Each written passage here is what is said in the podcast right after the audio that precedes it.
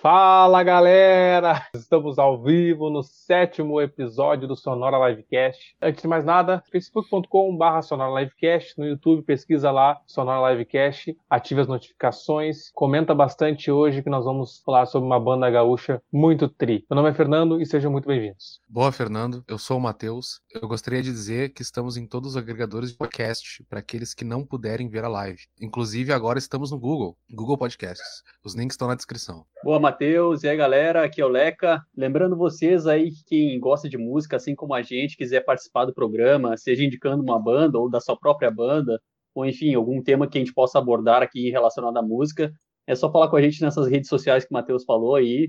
A gente vai ficar muito feliz em receber vocês. Boleca, isso aí, gurizada. Meu nome é Fernando Leal e hoje estamos aqui para falar mais uma noite de som, de música, coisa boa. Vamos falar de Comunidade Ninjitsu, uma banda aqui da aldeia. Toca a vinheta aí, Fernando.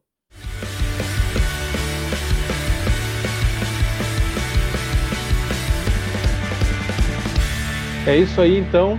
Hoje nós vamos falar da comunidade Jiu-Jitsu. Comunidade então formada por Mano Changes, Fred Endres, Nando Endres e Pancho Dakar, lá em 95, em Porto Alegre. Eles têm umas letras irreverentes, cheias de humor, aliadas à mistura do funk carioca com o rock. Transformaram em hit diversas músicas como Melô do Analfabeto, Rap do Trago, Merda de Bar, Quero Te Levar e Detetive. Um fato interessante em suas melodias é a utilização da base de sucessos do pop rock internacional. Quem vai começar falando sobre essa banda é o Nando. Vai lá, Nando. Boa! Cara, então vamos falar da comunidade, né, cara? A comunidade é mais uma banda aqui da aldeia, cara, uma banda que eu gosto bastante. Que uma curiosidade, foi o primeiro show de rock que eu assisti na vida, tá ligado? Foi lá em 2002 no Pop Rock Contra a Fome. E ali eu conheci o som dos caras, o meu irmão mais velho que tá nos assistindo aí, me apresentou, né, cara? Cara, a comunidade, como o Fernando falou, começou lá em 95. Bem interessante, eles já se conhecem há muito tempo, já, já são amigos de longa data, de infância, né, cara? O Nando e o Fred são irmãos, e o Pancho são amigos ali, e o Mano são amigos também de infância. Cara, uma coisa interessante é que eles tocavam num coral, que era o maestro era o pai do tecladista que tocou com eles um tempo, e eles tocavam no, no coral músicas internacionais, várias línguas, línguas russas, japonesas, tá ligado? E ali surgiu a paixão pela música e decidiram fazer uma banda e botaram de comunidade ninjitsu, cara. É para representar a amizade deles e os ninjas, né, cara, que os, ninjas são muito juntos, sabe, no folclore lá japonês, são aliados, tá ligado? E isso foi a ideia do nome, tá ligado? E é uma banda muito interessante, cara, com vários sons aí, que tá na ativa aí há 25 anos, cara. Vai lá, Matheus.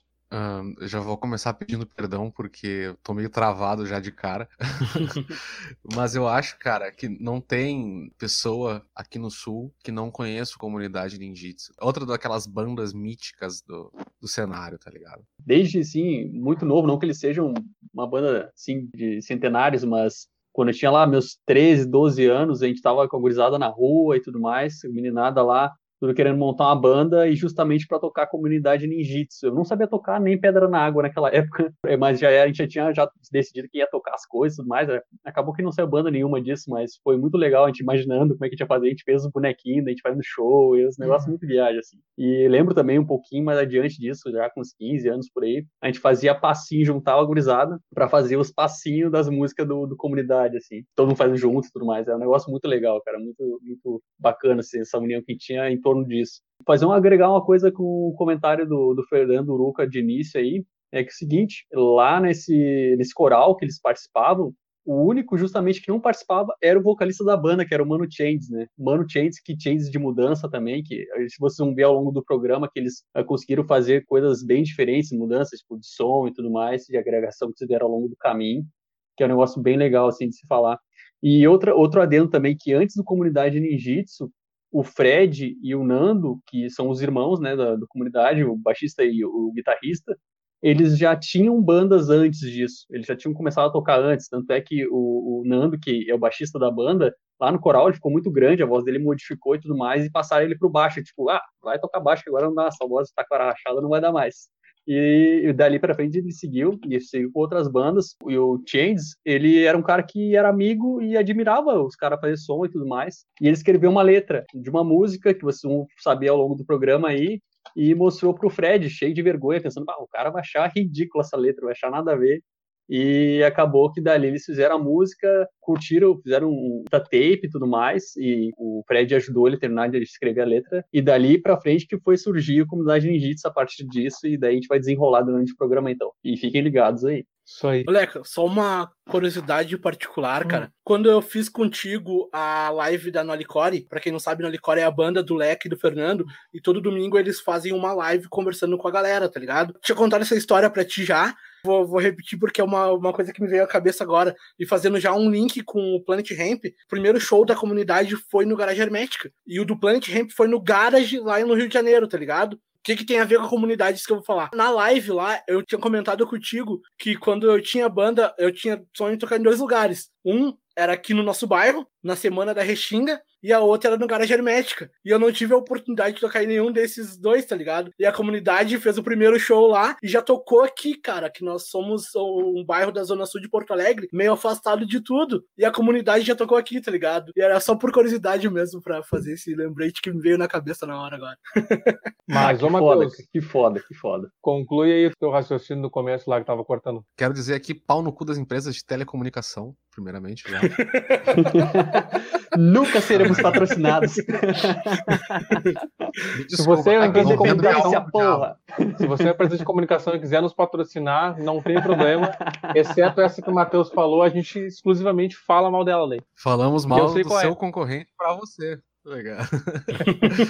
uh, tava dizendo que é outra daquelas bandas míticas que estão no repertório aí do, da gurizada. Os caras ouvem desde pequeno e o som deles é, é contínuo, tá ligado? É é, dá pra fazer um link legal com Replicantes, que apesar de, de serem estilos e de anos diferentes, comunidade e Replicantes são aquelas bandas que passam de pai para filho, de amigo para amigo. E é isso aí, cara. É um clássico do nosso som gaúcho. Certo. Passando a divulgar então as nossas redes sociais antes de ler os primeiros comentários da noite. facebook.com/barra livecast. Curte nossa página lá. Quem quiser puder assistir lá o nosso live por lá também. Quiser comentar, entra pelo YouTube. instagram.com/barra livecast. Gostaria de agradecer a todo mundo aí que nós eh, recentemente chegamos a mil seguidores no Instagram. Então, muito obrigado a todo mundo que tá. E continua lá divulgando que cada vez mais a gente vai aumentar esses números de seguidores aí. Lembrando que seu comentário na tela, entra no YouTube ali, pesquisa lá entra no link, e aí entra e comenta. Muito obrigado. E vamos ler os comentários. Suelen Souza, boa noite, gurizada. Suelen Souza, então, homenagem, né? aliás, a sua filha, com uma, uma camiseta do gato para homenagear a, o comentário da tua filha. Tamo aí, Douglas Rodrigues, Gameplay 1, Dali Fernando. Quem é Gameplay 1 podia me falar depois que eu não faço ideia. Ou é Fernando Leal, é ou é Fernando Soares, Lopes, eu, eu é. não sei. Nós somos dois Fernandos. É. Eu acho que é o Lucas Soares, é. Gameplay 1. Ah, Patrick Amires. Mais uma noite de música. Jason Branco, baita banda. Tá ligeiro. Char Charlene da Silva de Oliveira, essa banda é foda demais. Douglas Rodrigues, minha adolescência em uma banda. Josiane Pet, Dali Pet, Douglas Rodrigues. Oi, Pet, Bruna Silva. ah, os caras estão falando entre eles, cara. Ô, gurizada. Aliás, eu acho que você tem que continuar comentando entre vocês, que tá engraçado. Shelly Farias, é boa noite, gurizada. Eu, eu acho que é assim, pessoal, conversinha paralela aí, né, no fundão, a gente tem que parar com isso, né? vamos, vamos se organizar, né? Não, brincadeira, pode fazer. Shelly Farias, boa noite, gurizada. Aquele show que teve na Vila foi muito foda. Que foi lá no Sambódromo, né, da Xinga, não foi? Esse show, da comunidade? Cara, foi na esplanada. Foi na esplanada. Foi, na esplanada? foi num trio, num trio elétrico. Ah, tá. Então, um que eu conheço é que eles participaram, eles foram. Teve um, um ensaio lá na, na, escola de samba e eles estavam lá. Eu acho que eles não tocaram nesse evento aí. Bruna Silva, aglomeração do pessoal aqui. É, é, aqui nos comentários eu concordo com a tua opinião. Mas fique em casa. Rede dos Gatos, é verdade. Suelen Souza. E é isso aí, gurizada. Continue comentando, continue participando, chame mais pessoas, que hoje a gente vai ter o quiz sonora, onde vocês podem participar. E aí vai ser muito legal, a gente vai esperar todo mundo ver que vai acertar música, vai lá, ah, spoiler, vai ser uma música, acho que é meio óbvio. E a gente vai fazer aí uma brincadeira e espero que todo mundo goste. E é isso aí, agora a gente vai comentar, o Nando vai falar pra gente aí, um pouco dos prêmios que os caras já ganharam, que chegaram no mainstream aí, mas chegaram ganhando algumas coisas. Como é que foi aí, Nando? Cara, em 97, eles ganharam uma premiação da MTV, do VMB, que foi o prêmio do melhor democlipe, que foi da música Detetive. E também do melhor website, cara, que lá naquela época, foi em 97, tava surgindo ali a internet, as bandas começando a usar um pouquinho da internet para divulgar o seu som. E eles foram uma banda promissora ali, cara, que ganharam até um prêmio, cara. Interessante isso, cara cara, porque foi antes deles lançarem um primeiro álbum. Nesse, e o Leca pode, pode dar um pouquinho mais aí de a explicação aí, que ele acompanhou um pouco também disso aí. Pois é, como eu tava comentando ali, eh, nessa, nessa que o Mano Chains lá, e além de serem amigos e tudo mais, eles eram pessoal da mesma rua, assim, é um negócio muito legal isso. Eles frequentavam também a mesma praia, que era Tramandaí, é uma praia aqui do Rio Grande do Sul, litoral norte, e lá que eles começaram a, confabular a banda, assim, né? Daí ele apresentou essa música Detetive, que não estava completa ainda pro Fred, eles começaram a escrever e terminar ela, e, e enfim, usaram uma parte de uma música de uma banda que eles curtiam muito, e fizeram a fita, mostraram, gostaram, né? Um produtor muito legal, que a gente vai falar mais adiante, gostou dessa fita e apostou nos caras, assim, e vamos ver, vamos fazer. E nisso eles fizeram esse CD, foi com o Educar, né, que é um produtor também, vocalista do The Fala, que é uma banda aqui também do Rio Grande do Sul. Dali eles começaram a despontar, assim, né, e vários motivos fizeram eles, eles chegarem lá, assim, e era um negócio totalmente diferente para a época. Principalmente essa mistura que eles fizeram já de cara com uma sonoridade meio África Bambata, assim, um negócio mais Miami Bass, e não chegava nem ser ainda Furacão 2000, nem existia isso na época ainda, mas existia já o Batidão do Rio de Janeiro, e eles fizeram essa mistura desse funk que era um funk que a princípio vinha dos Estados Unidos, mas misturando com rock, assim, com um negócio extremamente diferente, assim. Acho que até hoje, assim, eles são uma banda totalmente diferenciada no mundo inteiro, assim, pelo estilo musical sonoro deles. E é um negócio muito foda, né? Mistura entre funk carioca com rock traz uma sonoridade única dos caras, né? Talvez isso aí alavancou para essa fase de ganhar as coisas, ganhar os demo clipe, gravado aí com o Educar. Mas também teve um fato lá em 2001, né, Nando? Com a, com a produtora lá. Sim, sim, sim. Eles lançaram o primeiro álbum ali. O primeiro foi com a Rock It, que foi em 99, cara, que é o Broncas Legais que foi o primeiro álbum deles. E quem produziu esse álbum foi o Educar, como o Leca falou. E interessante dessa gravadora que ela é do da do Vila Lobos do Legião Urbana, cara. Que eles gravaram lá o primeiro CD deles. E em seguida vem o segundo álbum deles, que é o Michael Douglas Syndrome, que foi o que estourou eles pro Brasil, tá ligado? Todo o Rio Grande do Sul, que eles não chegaram a ter uma fama bem consolidada no resto do Brasil, mas isso a gente vai comentar mais adiante. Mas o Michael Douglas Syndrome foi o álbum que explodiu ali a carreira deles, com várias músicas boas ali, hits, vários hits. E aí, inclusive, teve esse lance do, do selo Caos ali com a Sony Produtora, né? Que, inclusive, é o mesmo selo da Charlie Brown Exato. e Planet Ramp, né? Exato, exatamente. E daí eles assinaram com a Sony, né? Com o selo Caos, que justamente, cara, era o mesmo selo do Charlie Brown Jr. e do Planet Ramp. E ali, cara, eles fizeram amizade com os caras, tá ligado? Desde então, toda vez que eles iam lá pra São Paulo, Rio, eles já iam direto com os caras, meu, já fechavam amizade ali com os caras ali, tá ligado? Faziam shows e tudo mais. E toda vez que essas bandas vinham para cá, pro Rio Grande do Sul, eles também faziam shows e apresentações juntos porque eles eram amigos, tá ligado? O selo fez eles tornarem amigos, cara. Para vocês que nos acompanham e viram o episódio Maldita, hum. já não é a primeira vez que a gente faz ela falar dessa mistura do rock com o funk, né? Principalmente do funk carioca. E a diferença que eu vejo entre as duas bandas é justamente isso, que o, a comunidade ele já veio apostando nisso desde o início, né? Já tava uma coisa bem na veia deles, desde o início eles já faziam isso. Já ao contrário da, da Maldita, que ela experimentou isso, que é um ponto também positivo, que eles são cabeça aberta também, mas foram ver isso lá depois, eu acho que os fãs não aceitaram muito bem, porque foi uma mudança meio um pouco abrupta, assim, mas é um negócio legal de se, se pensar, assim, levar essas duas comparações.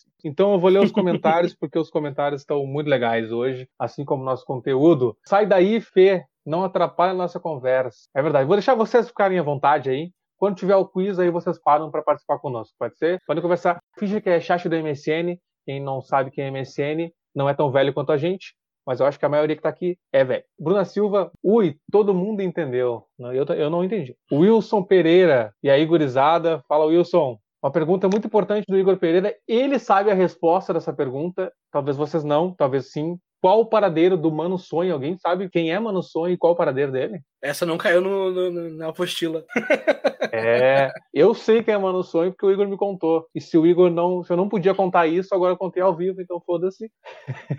e o paradeiro das Irmãs 3 de Maio, né? Alguém sabe dessa? Pô, tem uma parte da letra da comunidade que ele, que ele fala exatamente essa Irmãs 3 de Maio. Essa me pegou, não. Então vou deixar, vou deixar, que você. Eu sei a história de um padeiro, não sei se é esse mesmo padeiro que eu tô pensando, mas vamos embora. Paradeiro, eu disse. Paradeiro dos Ah, tá, tá, tá bom. Então, isso, isso, não é padeiro. Tá.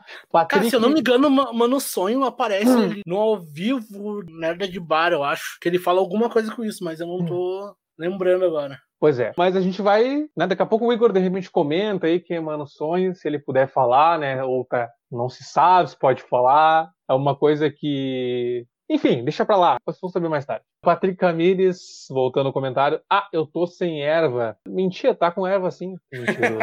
É, duvido que tu esteja sem. e é isso aí, Guris. ah, tá hoje. Cara, inclusive esse, esse foi Fala. um dos hits do Michael Douglas Syndrome que é mais tocado deles, né, cara? Que é um hit que não pode faltar nos no shows, que a galera pede, se eles não tocam, a galera começa mais alto. Ah, eu tô sem erva. É clássico, e a galera já puxa ali uma erva de chimarrão. Ah, com claro. certeza, não, moeda da grossa.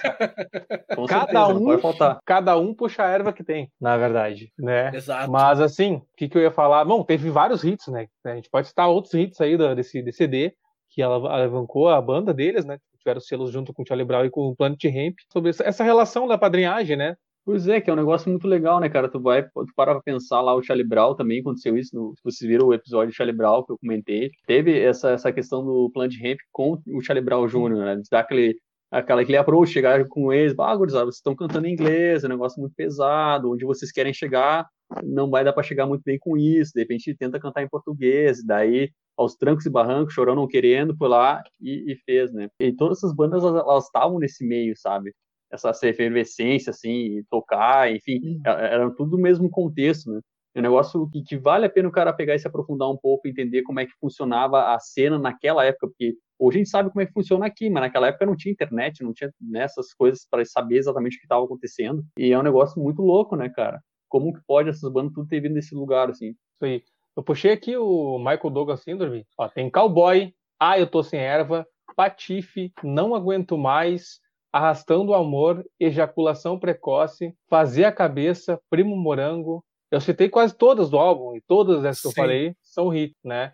Tem Amazônia vs Colômbia também nesse, nesse disco. Cara, eu queria, queria. Tu falou do ali Cowboy, o Douglas também comentou ali. Sabe o que é interessante nessa música? Quando, quando eles fizeram essa música, foi numa noite de bebedeira. Se eu não me engano, eles, tavam, eles fizeram um show em algum lugar. Tinha, tipo, uma praça na frente do local que eles fizeram o show, que eu não me lembro, não me recordo onde foi o show. E o Fred tomou um trago legal, cara. E ele acordou tá ligado? Da, da bebedeira, e falou assim: Ah, cara, imagina se aqui fosse o Faroeste. Eu teria que caminhar muito, muito, muito, tá ligado? E foi Legos daí que eles. Legos. Exato, Legos e Legos. E daí que surgiu a... o esquema pra eles fazerem a música, tá ligado? Chegou, Matheus. Como é que tá o áudio aí? Vocês estão ouvindo? Cara? Spa. Estamos ouvindo. E estamos te vendo, cara. Eu acho que tu acendeu a luz e a internet voltou, tu viu? Mas ela tava acesa antes, cara. Deixa eu falar para vocês uma coisa muito engraçada. Não, não, não. Eu acho que. Não, inclusive, quem não conhece o Matheus, ele ficava na, na, escuridão ali. Ele está ao vivo. Então vai lá, Matheus. Te apresenta.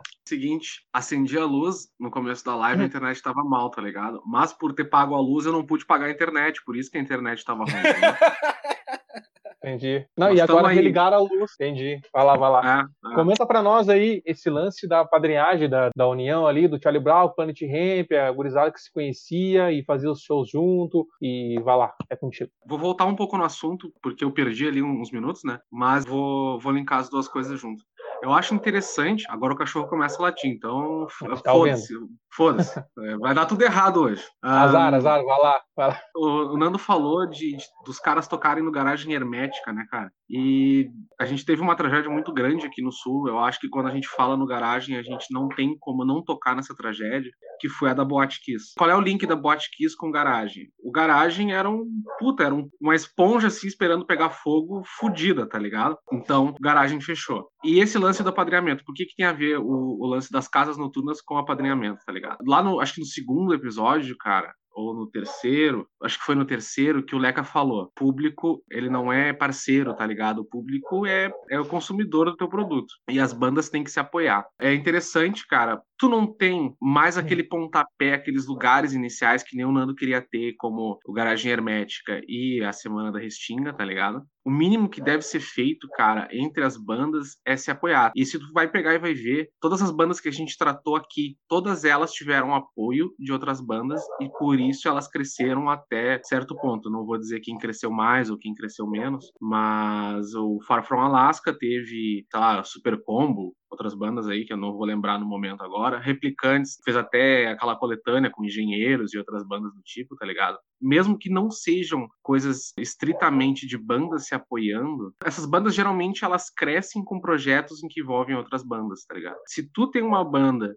inicial, assim, tu tá começando a tocar agora. Puta, peguei a guitarra hoje, formei uma banda hoje, tá ligado? É importante tu ter isso na cabeça, cara. O mundo da música só vai funcionar para ti se tu souber lidar com os teus companheiros de palco, tá ligado? Ô, Matheus, muito bom o teu raciocínio, acho interessantíssima a tua frase. E, inclusive, te convido para, no final do programa, fazer mais um dos teus pensamentos. A galera fica pensando de um programa para o outro. Um pouco da, da, vida de cada um, o que, que eles querem para a vida deles, como é que as pessoas raciocinam para pensar como banda, como integrante, como convidado, como telespectador, e entender um pouco de cada coisa. Então, no final, ali, tu deixa a nossa indagação, sua indagação final e um pensamento para outra semana. Lembrando que quem quiser patrocinar o momento filosófico do Matheus, por favor, entre hum. em contato, que nós estamos precisando. É isso aí. Entre em contato conosco, tem no Instagram, deixa o direct lá. Mais uma vez, muito obrigado pelos mil seguidores. Comenta lá, deixa lá, quiser fazer permuta com cerveja, a gente faz, cara. Aqui, faz VTzinho,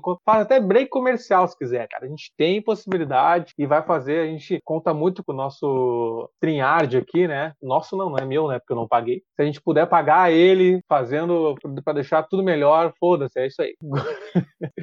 Tem mais sete comentários aqui que eu vou ler antes de rodar, de trocar de assunto, e vai rodar o primeiro VT da noite. O Douglas comentou: Eu tive esse álbum. O Igor quer comentar, que ainda quer saber das Irmãs de. É Irmãs de Maio? Acho que é, né? Irmãs de Maio. Isso aí. Charlene, meia-noite sai o cowboy versão metal. Meia-noite saiu o cowboy versão metal, é. Matheus apareceu, subiu a audiência. Hoje tá foda, hein? Muito obrigado, galera. Shelly Farias, Matheus, calma que ainda pode dar tudo errado.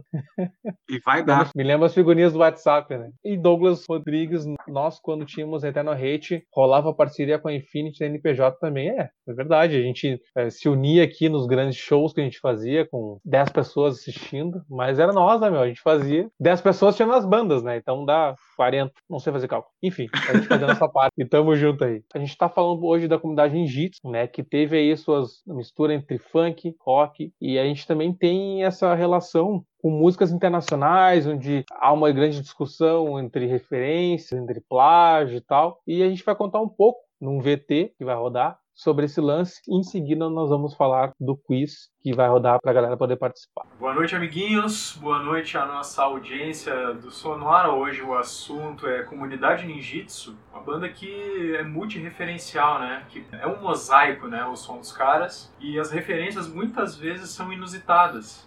A começar pelo nome do Diogo Pasbira, a alcunha dele, este homem que dava niqueleiras da Masal. A alcunha dele na banda teve como base este disco do Black Sabbath, o volume 4, e uma música em específico que a gente pode ouvir aqui. Chains. Dando spoiler.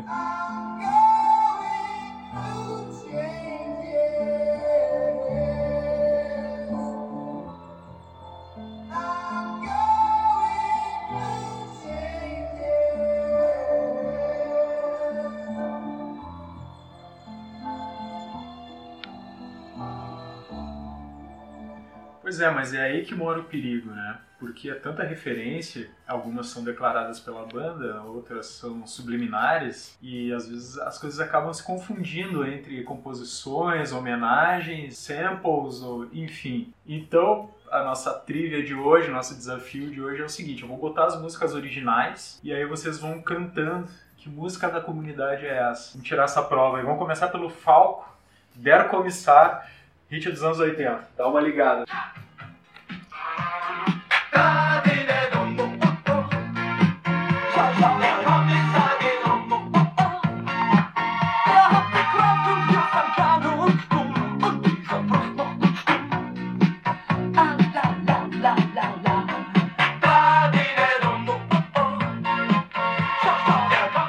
Então é isso.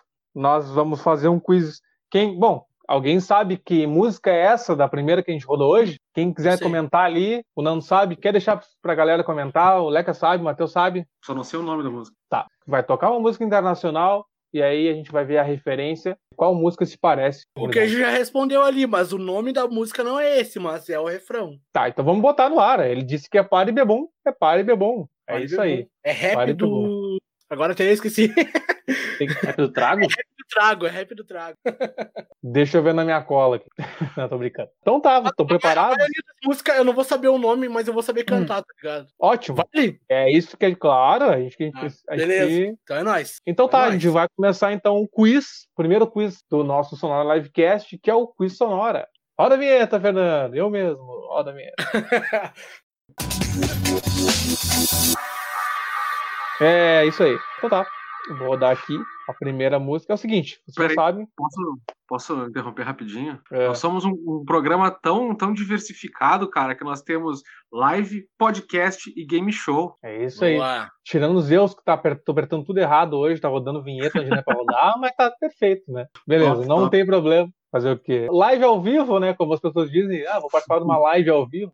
Live ao vivo é assim mesmo. Então tá, é o seguinte, a gente vai rodar aqui a música, e aí vocês vão ter que dizer que música se parece. Pode Beleza. levantar a mão. Aliás, me levantar a mão é melhor, porque a gente consegue ver se acertou ou não, e a gente vai parar aqui Toca o som, DJ. Vou até botar o player aqui, aqui, ó, pra quem não conhece, que é o Windows.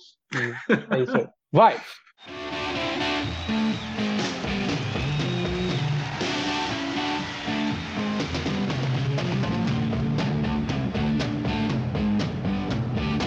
Tá o nome ali, porra.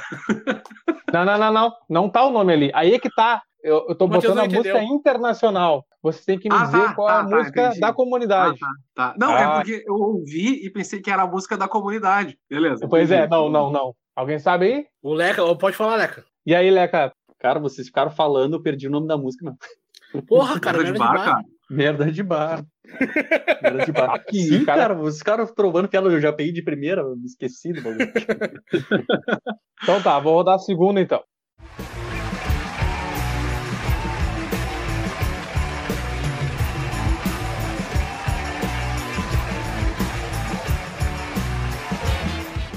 Vai lá, Leca. Sabe também essa? Guri de dois? É esse o Eu nome? tenho é, agora eu tenho que olhar na minha cola de verdade. Não, acho que não. Cara, quem me mandou a cola, me mandou de última hora aqui eu me perdi. Então eu. Não é essa aí. Mas não é essa aí. Não é essa aí. Organização sempre. É, a gente tem, a gente tem essas. Ah, meu, peripécias. essa eu vou, ficar, eu vou vendo. Quem souber aí, comenta aí. Deixa pro público. Deixa pro público. É, tá. Vamos à próxima? Vai.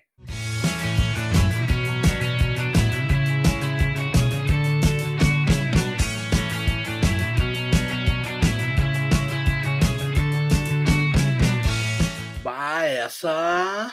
Não? Essa aí Pera- eles fizeram uma versão, cara. Eles fizeram uma versão dessa música aí, meio reggae, mas era a versão da música com a letra em inglês também. Pelo que eu me lembro, né? Cara, ah, vou aproveitar já o comentário do Leca, já vou interromper o game show. Eu esqueci Então, o que eu ia falar. fala. Vai. Não, vai, vai. Eu esqueci. Errou! Hoje a gente tá num... esquecendo os bagulho. Ô, Matheus, você Cara, vai ter vocês- bo- bons trabalhos pra editar É, hoje. assim, ó, a, gente, a gente não canta aquela música ah, Eu Tô Sem Erva, tá ligado? Vocês Aqui estão ouvindo é a regado, música? Hein, vocês estão ouvindo a música? Sim, sim, Sim. sim. Ah, não, beleza. Então tá. Vamos pra próxima então. E aí a gente vai. Quem não sabe hoje, não sabe amanhã, a gente comenta, comenta no próximo lá, larga ali nos comentários que a gente vai adivinhando, vai, vai sabendo que vale a brincadeira. Então vamos pra próxima.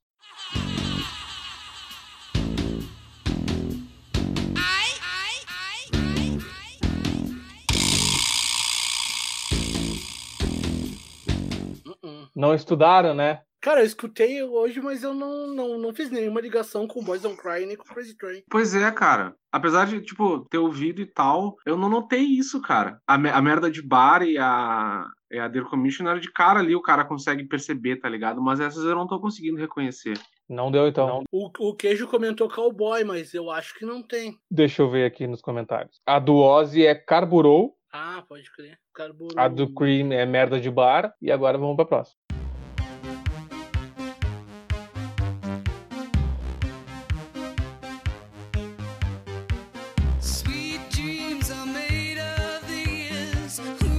Vai lá, Nando, qual é? É, ah, eu tô sem erva. Mais alto! Isso aí. É, essa aí eu achei aqui na cola, é essa mesma. Ó, o Rafael Franco Cara, a acertou. do, a, do vou até Boys, a, do Boys, aqui, a do Boys Don't Cry é aperitivado, não? Não, Ejaculação precoce. Não. não. Cara, mas aquela lá não era guri de dois, cara. Boys Don't Cry cover mesmo, era uma pe- pegadinha pra vocês verem se é pra lem- Ah. lembrava alguma coisa. As Sweet Dreams é Ah, eu tô sem erva, isso aí. Merda de bar tá certo, vocês já falaram. O Rafa ali comentou que a Hum. rap do Trago, mas o rap do Trago já foi a primeira. É, é isso. Essa aí a gente rodou lá no começo. É, a primeira brincadeira já, a gente já tinha rodado essa aí. Lembrando ao YouTube que vai nos bloquear quanto a essa- essas músicas que a gente rodou. Não tem problema, eu já testei, só não vai gerar, monetização, pau no cu de vocês. E aí é isso. Pau no cu Do do YouTube, né? Não, não, não da galera que tá nos assistindo. Não, eles sabem que eu tô falando do YouTube. Eu acho. Não, desculpa. Quero café, desculpa. Alguém lembra de mais alguma música parecida ou esse lance de plágio e referência aí? Não precisa se estender nesse assunto, mas comentar um pouco de cada coisa. Quer comentar aí, Nando? Cara, plágio eu não digo, né, meu? Porque a própria Acid Dreams ali já é pela batida, tá ligado? E no próprio rap e funk tem essa, essa ligação. Então eu não, não diria como plágio. O Leca já explicou aqui no episódio da Maldita. Quem quiser entender melhor e pode assistir, tá aqui no nosso canal aqui. Tem ali o que explica o que é plágio e o que é referência. Essa é referência, tá ligado? O que a comunidade faz, é referências. Vai lá, Leca. Bom, cara, na realidade, aí s- são músicas que elas são feitas em cima da original mesmo. Daí é muito mais voltado pro lance do rap que tinha lá do início do rap, que era uma grande influência deles quando eles compunham e começaram a banda, que é samplear sons que a pessoa gosta e ir mixando eles durante a música e tudo mais. E é basicamente o que eles fazem, principalmente nessa, nesse início aí da, da banda, que é bem aquilo do, final dos anos 90 ali, tá ligado? Pegou bastante ainda do, dos anos 80. Então, ali sim, ali tinha coisas que eram realmente o mesmo som, mesma, né, melodia na mesma altura de nota e tudo mais, mesmo, né, divisão melódica e tudo mais, mas era uma coisa que eles não tiveram problema nenhum quanto a isso, até, até o detetive ele tem também, ele, eles falam, ah, isso aqui tirou do, de tal riff, e o, o cara lá do, agora me esqueci o nome da banda, e eles ficaram sabendo que a gente usou e eles gostaram tanto, elogiaram e tudo mais, uma banda do Brasil fazendo uma coisa assim, com uma música da antiga nossa, e os caras gostaram no final das contas, sabe? Então, onde tem Hum. consenso, não tem problema, tá ligado? O problema é quando não tem consenso. Tipo, usar sem deixar, e, sabe? Mas não é o caso. O Rafael O- Franco comentou ali, ó. Não é plágio, é sample. Cara, o, Exatamente. E nesse caso aí é Hum. sample mesmo. Rafael. relacionado ao que tu falou, Leca, tem uma banda aqui no Rio Grande do Sul que ela tem uma fama nacional, vocês devem conhecer, que é a Nenhum de Nós, e elas têm, eles têm uma música chamada. Puta, agora fugiu o nome da, da, da música. Astronauta de Mármore? Exatamente. Isso. Que ela tem igualzinho uma música do David Bowie, né? Agora eu não lembro se é David Bowie. Starman. Starman, exato. Ele Hum. fez a, a música ali em cima, cara. O próprio David Bowie aprovou, tá ligado? Cara, eles foram muito criticados por isso. Aí uma das respostas foi: Ô, cara, o David Bowie gostou. Vocês estão me criticando, estão falando que eu estou plagiando. Isso é uma coisa interessante. Eu só Ah. acrescentar nisso que o Nando falou rapidinho. Esse, esse lance do, do artista gostar, e, e não é só isso, porque tu para pra pensar, naquela época não tinha esse boom da internet, todo mundo ia conhecer tua música. Se tem uma banda de lá usando a tua melodia, a tua música, para colocar de uma forma que as pessoas entendam, em português no caso. É ótimo, para pensar naquela época, não era ruim assim, sabe? E não era tipo, ah, Beatles pegou minha música, me roubou, foi sucesso com a música mais do que eu. Não, é um cara, uma banda lá do Rio Grande do Sul, do, né, lá de baixo do Brasil, ninguém se conhece. Qual o problema, tá ligado? Tá fazendo minha fama lá por mim, então ótimo, tá ligado? E a letra dos caras foi boa também, e não, não tem grande problema a isso. Meu, só um comentário antes do Fernando já passar pra próxima etapa. Cara, teve um show que eu acho que. Não sei se foi o Monster of Rock ou um outro festival, não me lembro agora, não vou lembrar, que tocou o The Fala, do, do Educar, que produziu, produziu o primeiro álbum ali da comunidade. E o show tinha o Red Hot. Eles tocaram, o The Fala tocou uma música do Red Hot, a Giveaway, tá ligado? No show. É sério? Meu Deus. Isso é que é acreditar no próprio potencial, cara. Isso é acreditar no próprio. Eu vou tocar a música dos caras no palco antes deles entrar. Imagina, e a primeira música do Red Hot quando entra é Giveaway. Caralho, mano. Não é que, ah, os caras foram espertos, pensaram assim: a gente toca a música deles, eles vão saber que a gente sabe tocar a música deles, e quando chegar a hora deles tocar a música deles, eles vão chamar pro palco pra gente tocar junto com eles. Sei lá, né? Olha as ideias. E só, só Outra- pra fechar o assunto aqui, ó, só pra fechar o assunto, falar em versões e tudo mais, é só pensar no latino no Brasil, né, velho? Que é cara que fez mais versão do que ele, e tá aí, firme e forte, né? Pagou os direitos autorais dos caras e tudo certo. Posso Vai lá, contar uma Matheus. coisa rapidinho? Claro, Ah, o, Nando, o Nando encerrou o assunto e o Leca encerrou o assunto antes de eu poder falar, tá ligado? Só pra encerrar, só mal, encerrando, tá ligado? Não, não, não. O Nando, mal, o Nando mal. falou. O Nando falou, o Leca comentou, o Nando voltou, o Leca falou só para o adendo do adendo da, da- do, acrescent- do acrescentamento. que eu vou inventar uma palavra é- hoje também. É ping-pong. Não, não tem. Não, além do, do, do chupinhação, hoje tem acrescentamento. E aí, cara. e aí, agora o Matheus vai concluir a nossa. Vai lá, Matheus, tua vez.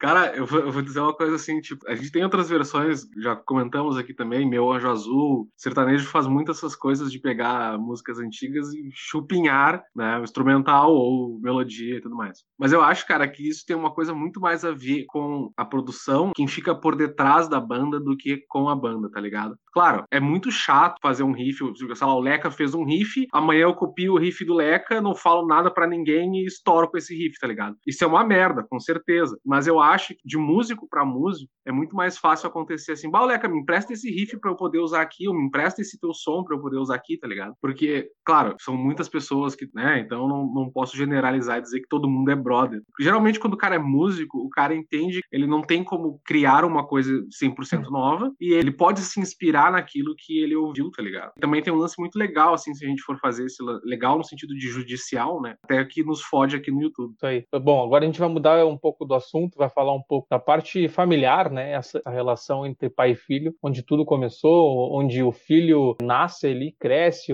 ouvindo a banda tocar, ouvindo o pai, a mãe, e aí acaba tendo essas mesmas referências e trilhando um caminho na, na, na cena musical também. Só que, nessa condição, existe todo um lance de tu ouvir tanto uma música e acabar pendendo para um outro lado, né? essa discrepância sonora. Então a gente vai dar um VT a respeito de uma, inclusive uma indicação, né? Vamos rodar esse VT sobre isso agora. Momento poesia no Sonora. Agora eu vou recitar para vocês. Acompanhem. Fingindo orgasmo para se sentir mulher amada. Faz de tudo para ganhar o trocado. Vai por frente, vai por trás, vai pelo lugar errado. Outro trecho. Ouço o mar chorar. Penso logo em ti. Pudera eu te abraçar agora, então sonhei. Uma distância bem grande entre esses dois trechos, né? Mas eu garanto para vocês que eles têm uma coisa em comum. É o DNA Endres. Porque este primeiro trecho é de Fubanga, da comunidade Ninjitsu. E o segundo trecho, Eric Endres, sobrinho de Nando Endres, filho de Fred Endres, os dois integrantes e irmãos da comunidade Ninjitsu. E o próprio Eric tem muita, muitas participações na comunidade, tem registros ao vivo e etc. Muita gente, eu acredito que conheça o Eric por conta dessas participações na comunidade, mas eu venho aqui para destacar esse play aqui de 2017 do Eric. Essa aqui é uma é edição de lançamento. Eu fui no show de lançamento, cara. 13 músicas produzidas e compostas por ele, cantadas por ele. Trabalho bastante consistente e aqui tio e pai também fazem uma participação mixando e masterizando. Trabalho muito criativo, trabalho muito amplo. O Guri é, é muito fã de John Frusciante, que é um guitarrista, multi-instrumentista doidaço do Red Hot Chili Peppers, voltou pra banda atualmente. A gente não encontra exatamente o Frusciante aqui, mas esse espírito de doideira, de psicodelia e de muita criatividade tá no trabalho Mystic Love, Eric Enders. Escutem, procurem. Beijão. Ouço mar chorar, penso logo em ti. Pudera eu te abraçar agora então. Essa aí é a indicação do Sonora Livecast para a gente poder dizer, comentar um pouco sobre essa discrepância sonora. Tu nasce dentro de uma família ali musical com estilo X e acaba indo para um lugar diferente, às vezes pela mesma referência, mas a sonoridade na hora de gravar e tal. Comenta aí alguém, porque o Eric Endes lançou recentemente um novo disco, e aí vocês podem comentar agora sobre essa discrepância musical e aí sobre as letras de cada banda aí. Não vejo Só- isso só, só entre, entre membros da família, tá ligado? Porque isso aconteceu na própria banda. Por comparar o som em questão de letras lá da década de 90, 2000, para o que foi agora 2010 para frente tudo mais, tu viu uma diferença bem grande, assim, da forma como eles abordam os temas, tá ligado? Até vi algumas entrevistas, eles, né, tiveram um certo, como é que posso dizer, uma, uma certa contro- controvérsia assim em cima de como eles usavam a imagem, né, de mulher e outras coisas assim. E eles vieram mudando isso, assim como vários outros temas, várias outras áreas da arte, por exemplo, tá ligado? No humor, pega o Cacete Planeta, o humor se fazia, e agora o humor que se faz em Porta dos Fundos, Adnet, sabe, esse pessoal todo. Não que naquela época fosse certo falar de, de certos temas assim, como, como é dizer, não tinha esse peso que tem o feminismo, que é muito bom que tenha hoje, E naquela época já tinha feminismo, sempre existe, né? Muitos anos já existia. Porém, naquela época as pessoas né, não estavam, como é que posso dizer isso, sem, eh, não, não levavam muita fé naquela época, tá ligado? Era um movimento pequeno ainda, muito justo, porém pequeno, e as pessoas não estavam acostumadas a ser afrontadas com isso, sabe? Que até conhecer né, as dores do outro, tu fala as coisas sem saber, tá ligado? Meio que, como é que posso dizer, não digo juvenil, mas é uma coisa meio despretensiosa, tu não pensa que aquilo vai ferir alguém, sabe? Então tu vai lá e coloca na letra, é gurizada e vão falar e tudo mais, e passou, e passou até hoje, ainda passa, porque é uma coisa mais de revival, o cara olhar o que foi feito, né, tem lembrança da juventude e tudo mais, mas tu vê as letras que eles fazem hoje, eles levam muito isso em conta também, na hora de falar e tudo mais, abordar os temas, eles, eles têm um pouco mais de cuidado, o que é legal, sabe? Não é um demérito isso, bem pelo contrário, eles acharam novas formas de falar coisas, né, de jeitos diferentes, que não machuca ninguém, fa- faz as pessoas felizes, pular e cantar e tudo mais, e era isso. Eu acho que não é só a questão do, do Eric, e sim, eu acho que a família inteira foi se modificando ao longo do tempo também. É isso aí. Antes do Nando falar alguma coisa, eu só vou divulgar aqui então que o Eric Endes lançou recentemente esse ano o Psicodelícia ou Psicodelícia, Ai, que delícia. Mas recentemente, um pouco depois, ainda esse ano, e óbvio que é esse ano, lançou o Exílio em Marte, com sete músicas. Então a gente tá divulgando aí um pouco o trabalho do cara, que é da mesma família, mas sonoridade completamente diferente. É isso aí, ouçam, Eric. Vai lá, Nando. Cara, o Eric, ele é um, ele é um músico, né, cara? Ele veio da, da família, né, meu? Veio de berço, né, cara? Foi criado na música pelo irmão, pelo, pelo pai, ah, afiliado do Educar. Cara, o Educar, ele é um grande nome na, da, da música brasileira, cara. Apesar de não ter sido famosão, assim, todo mundo conhece ele por vários grandes hits, como Popozuda. É um baita ah, hit, tá ligado? Ali do, do começo dos anos 2000, final dos anos 90 ali. E ele é afiliado dele. Então o Eric, ele já é criado na música, tá ligado? E referente a esse lance que o Leca falou, tem pou- poucos uh, materiais deles uh, de agora, tá ligado? E agora tá tendo essa reeducação de comportamentos, né, cara? Que as pessoas estão aprendendo a valorizar mais, cara, valorizar as mulheres, ser menos preconceituosos, né, cara? Isso tá tendo nos últimos anos, cara, tá, tá acontecendo. E às vezes parece ser chato, mas isso é necessário, cara. É necessário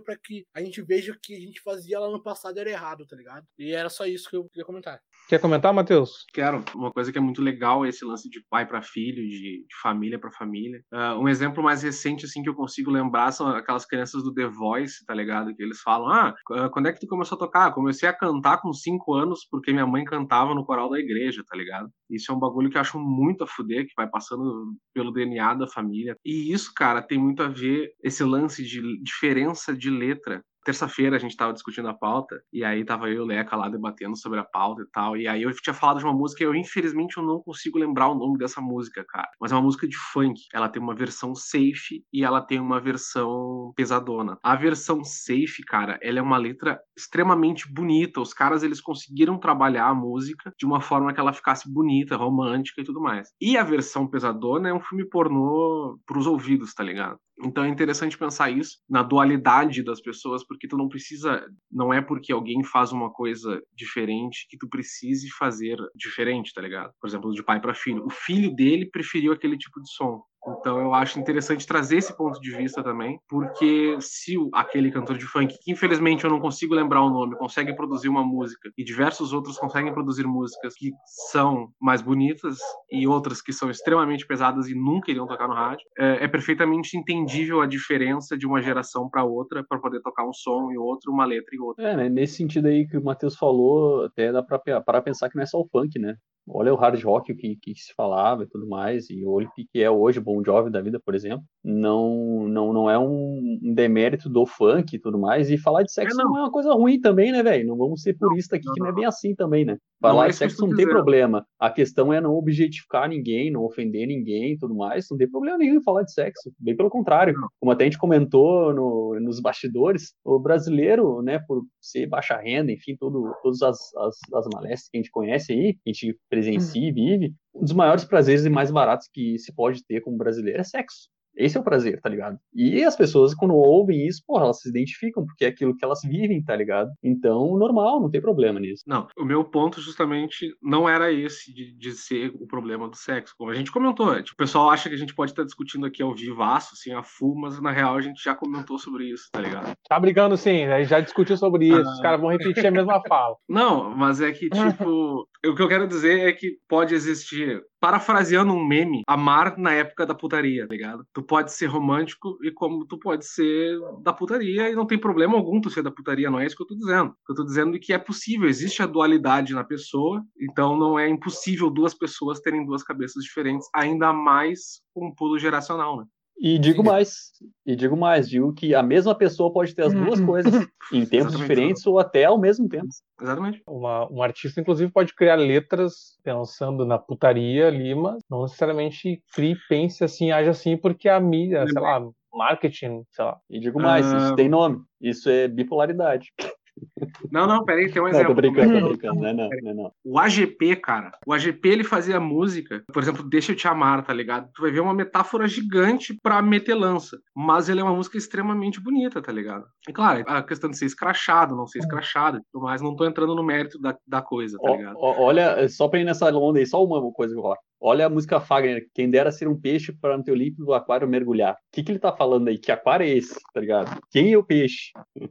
Pois é. É, mas é Então, poesia, é- né? Não, mas é interessante ter essa ótica, tá ligado? De que a gente pode falar bonito e pode estar falando de putaria, como a gente pode falar feio e tá falando de amor, tá ligado? Sim, sim, sim. O lance é não Raimundo. objetificar as pessoas, tá ligado? Objetificando, ofendendo, Raimundos- tá valendo. Raimundos fez muito disso, de criar letras que tenham uma conotação sexual incrível, assim. Tipo, queria ser o banquinho lá, tá ligado? A do Banquinho banquinho, por exemplo, né? Mas claro que fica escrachado naquela linha. Enfim. Agora vamos mudar um pouco, aliás, vamos voltar do assunto. A gente tá falando sobre família, isso que é- é mais legal, né? Essa curtição, essa, essa coisa mais bonita, mais legal.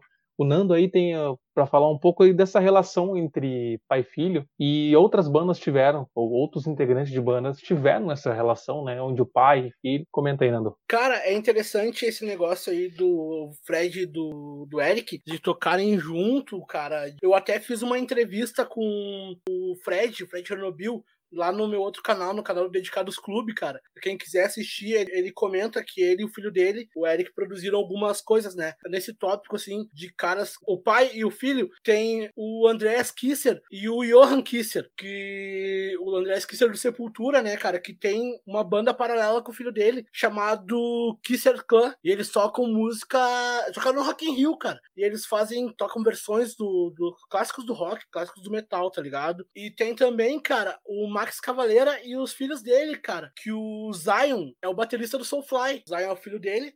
E o outro, cara, não me lembro o nome, me fugiu agora da memória, mas o Igor tá nos assistindo e vai lembrar, vai lembrar o nome dele. Também canta, cara, e toca guitarra também. Toca junto no Soulfly com o Max, tá ligado? Tem fotos do Sepultura, cara, de quando o Max fazia parte do Sepultura, com eles pequeno no colo, tá ligado? E hoje os caras estão tocando com o Max Cavaleira, tá ligado? E tem outros músicos também, com D2. João Gordo, o filho dele, é baterista, cara, e é um excelente baterista. Só que o Guri tem 15 anos ainda, ele não amadureceu ainda pra música, mas é um excelente músico, tá ligado? Ele ainda tá, tá se descobrindo ali o que, que ele quer, tá ligado? Mas ele já tem ali o pé na música, tá ligado? Isso é interessante, cara. Alguém quer comentar essa relação de pai para filho aí? Como é que funciona? Como é que pensam? Como é que cria? Como é que o artista pensa colocar o filho a- porque ele quer, porque o filho se levou como referência e quer fazer? Como é que funciona isso? É uma coisa que eu vi uma entrevista do Fred falando que é o seguinte, quando o filho dele era pequeno, o Eric, no caso, ele ficava o tempo todo na volta dele enquanto ele estava tocando, né? Gostava de ver isso. E quando tinha shows de dia, a a mãe dele ia e levava, ficava lá na frente do palco para ver o pai dele tocando e tudo mais. E o guri gostava muito de guitarra desde pequeno, e tanto é que ele só recebia de presente, assim, era sempre as guitarrinhas de, de plástico, assim, para tocar. E disse que teve uma situação que eles estavam numa viagem, pararam num parador desse de estrada, assim, e eles se descuidaram do guri, e o guri ficou tocando com a guitarrinha dele, de plástico, né? E começou a tocar como se ele estivesse no show, imitando o pai dele, né? E disse que no final o pessoal ficou todo olhando para ele, ele viu que todo mundo tava olhando para ele. E o guri pegou a guitarra na mão, e no final ele pegou a guitarra e quebrou a guitarra no chão. Olha, olha a viagem, tá ligado? Ele fala isso também, o Fred, que a presença dele, assim, diária, o, o filho dele ver ele tocando e gostar disso, fez uma baita diferença. Tanto é que o filho mais novo, ele não tem esse- todo esse contato com a música porque ele se separou da mulher, né? E daí ficou o filho com a, com a mulher, né? E, e não tem esse contato com a música, a mulher não é da música, né? É a ex-mulher dele e tal. Então, essa presença do pai da música ali é aquele ambiente que faz, eu acho que a criança gostar e achar bacana, porque a música eu acho que é esse degrauzinho degrauzinho, vai vindo todo dia, vai entrando na cabeça. E só mais um que me veio à cabeça agora, né, cara? A, a galera vai, vai se ligar. Infelizmente, essa pessoa, né, ela não teve como ter o pai presente, porque o pai já faleceu em 94. Mas hoje ela tá seguindo os caminhos do pai, tocando e cantando muito bem, cara. Que é a Frances Cobain, filha do Kurt Cobain, cara. Mas tem um adendo aí, a mãe dela também toca e canta. Ah, boa, cara. eu esqueci. Esqueci Ah, exatamente. esqueci. Cara, e, e é verdade, a mãe dela, a Courtney Love, no Holy, né, cara? Eu, particularmente, eu gosto bastante, cara. E eu esqueci da Courtney Love. Pecado. Não dá pra esquecer da Courtney, cara. Bom, vamos agora já falar um pouco dessa, dessa referência da, da comunidade jiu-jitsu ter feito a, a fama nacional. Eles tiveram fama, não é no Globo Repórter, mas o Nando vai explicar pra nós agora. Beleza. Cara, então, a comunidade, cara, a gente pensa aqui que eles ganharam prêmio na MTV, apareceram no programa do João Gorda Gogô, entre outras coisas, entre outros, outros programas, cara. Mas sabe que é interessante? Eles nunca tiveram uma fama nacional, tá ligado? Como outras bandas que daqui do de solo gaúcho já tiveram. É interessante que eles sempre tiveram bastante público nos outros lugares, cara. Eles já foram até destaque do João Rock, que é um festival, cara, em Brasília. Com o público, eles têm muita aceitação. Só que ali nos anos 90 ali, eles não tiveram aceitação das rádios. As rádios não entenderam o humor da comunidade ninjitsu de misturar a batida do funk carioca com os riffs de hard rock, tá ligado? E não teve isso. As rádios não aceitavam pra popularizar o som dos caras. Só que os caras apareceram ali, cara, no mainstream, na MTV, tiveram os seus 15 minutinhos de fama ali, mas não expandiu pro Brasil inteiro, tá ligado? Contigo, Leca, tua vez aí, pode puxar o papo aí. Pois é, mas aqui na região sul os caras são muito famosos, principalmente pelo Planeta Atlântida, né? Que é um festival que a gente tem aqui no, no Rio Grande do Sul, que é onde surgiu e foi expandido para Santa Catarina também, que é o estado vizinho nosso aqui. E nesses dois estados aqui eles dominam de uma forma impressionante. E acredito que foi muito a reboque do, do próprio Planeta Atlântida, que é um festival gigantesco, assim, né? Que é promovido por uma rádio, né? Chamada Atlântida aqui.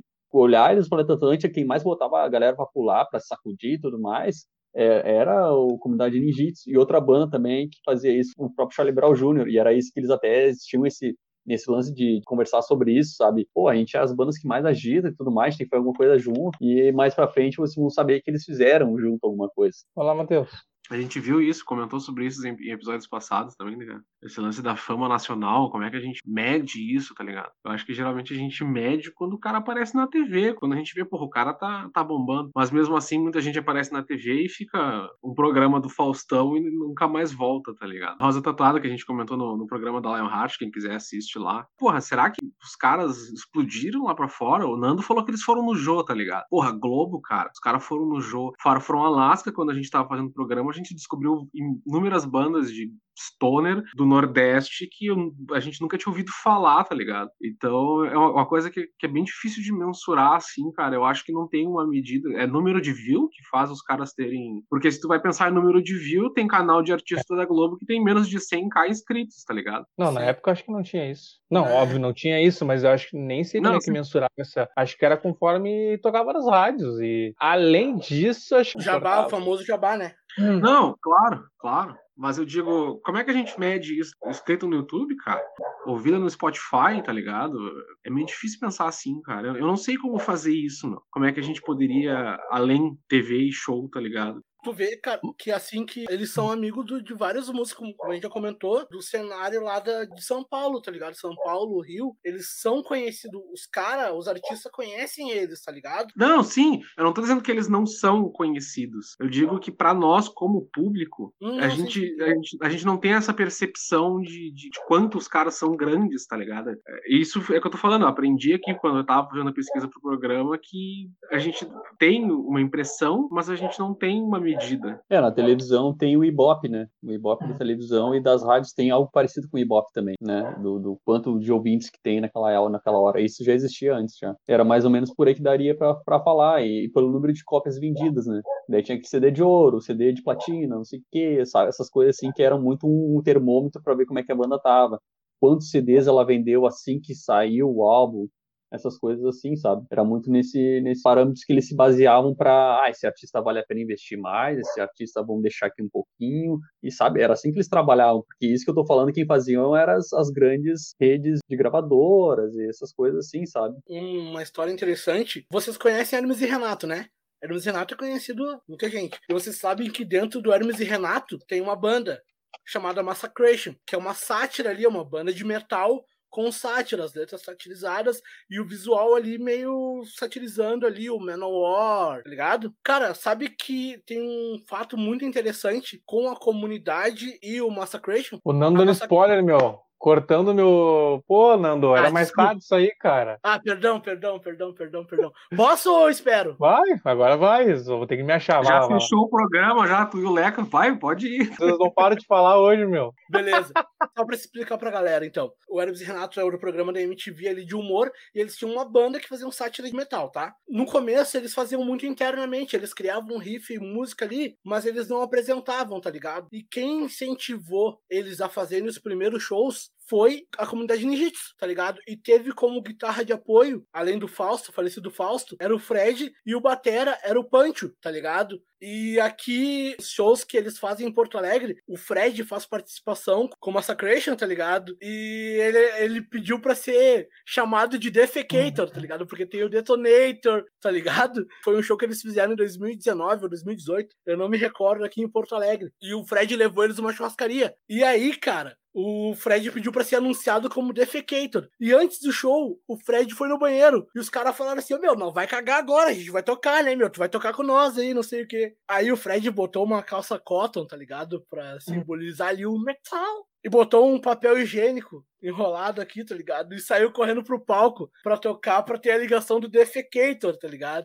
Quem quiser escutar essa história melhor, meu, tem no nosso canal lá do Dedicados Clube lá, a entrevista que a gente fez com o Fred, ele conta essa história. Ó, o jabado, cara. Beleza, Nando. Eu tô Então agora vamos aos comentários que a galera ficou pedindo aqui, notificando. Tem que me achar. O Matheus falou bonico, bonico, bonito, disse o Patrick Ramires. A Bruna Silva mandou o Matheus cantar aquela música de funk lá do começo, lá, pra gente saber Não, qual é a música. Marcelo Barude, salve, salve gurizada, salve Marcelo Barude, valeu aí, colega do Playout. Patrick Ramires, um artista, ele é livre para criar. É isso aí, é verdade. Pô, tem que criar mesmo e, né, quem gostar, gosta, quem não gostar, aceite a grana. Sei lá, é assim que funciona. Igor Pereira, Nando mandou muito, eu já não faço ideia do que ele tá falando. Eu acho que ele tempo. tá se referindo a Francis Colben ali. Igor Amadeus é o outro, apelidado de Igor Júnior, é o vocal do Lord Kong e participou bastante do Soulfly. E o Patrick Ramires pedindo a volta do Igor para pôr ordem no nosso programa. Hoje Estamos ao vivo, hoje a gente vai até às seis da manhã. Vamos lá, vai ter playlist de música